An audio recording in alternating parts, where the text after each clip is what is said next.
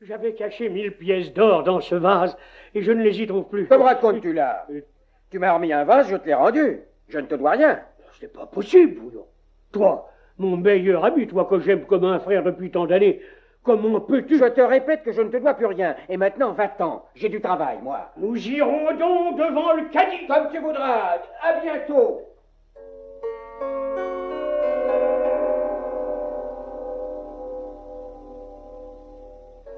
Un bon musulman ne peut refuser de comparaître devant le cadi. Dès le lendemain, celui-ci, sous les arcades de son tribunal tout murmurant de fontaines, reçut les deux anciens amis. Ali conta sa mésaventure et accusa le marchand de vol. Qu'as-tu à répondre, marchand Que cet Ali Cogia est un menteur ou un fou. Il m'a bien remis un vase plein d'olives, mais je le lui ai rendu. Quant à cette histoire de pièces d'or, je suppose qu'il l'a rêvé. Pourquoi ne me réclamerait-il pas des perles ou des diamants Ali Kodja, quelqu'un peut-il témoigner que ton vase contenait mille pièces d'or Hélas, non. Bref, tu n'as aucune preuve. Et Eh non, Cadi. Je n'ai que ma parole, mais je dis la vérité. C'est moi qui dis la vérité. Marchand, jurerais-tu par Allah que tu n'as pas pris les prétendues pièces d'or Je le jure. En l'absence de toute preuve et de tout témoin, et sur la foi de ton serment, je déclare, marchand, que tu es acquitté. Cadi, je proteste. J'en appellerai au calife. Ce jugement fit grand bruit dans la ville.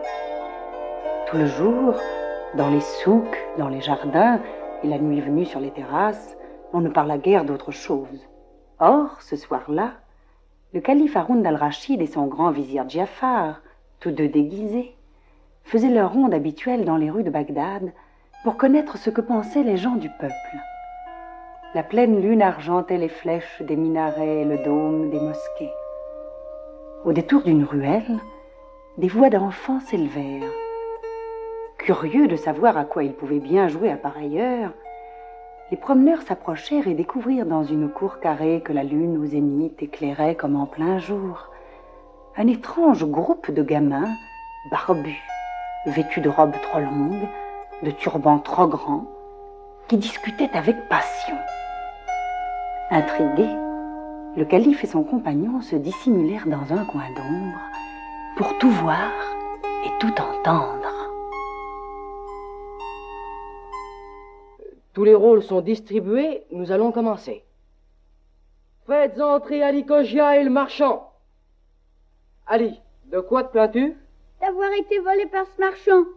J'avais déposé chez lui un vase contenant mille pièces d'or. Ce n'est pas vrai. C'était un vase d'olive et je le lui ai rendu. As-tu ouvert ce vase, marchand Bien sûr que non, Alors comment sais-tu qu'il était plein d'olives parce qu'Ali Cogia me l'avait dit.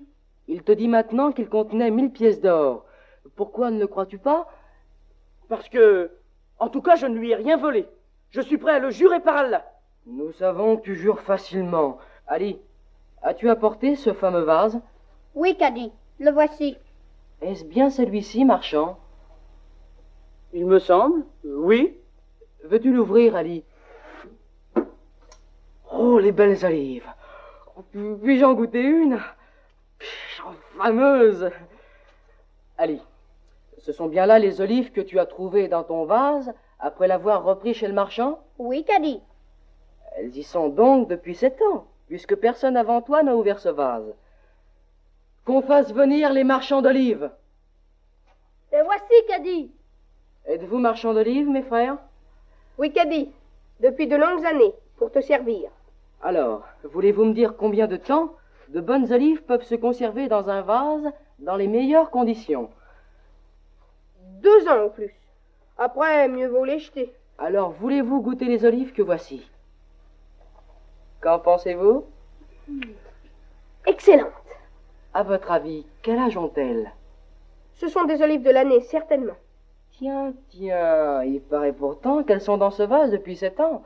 Sept ans Oh Pourtant. Pourtant, Pourtant, on sent une odeur. Une odeur, euh, oui, d'olive pourrie. C'est bizarre. Ah, j'y suis L'odeur vient du vase. On l'a sûrement...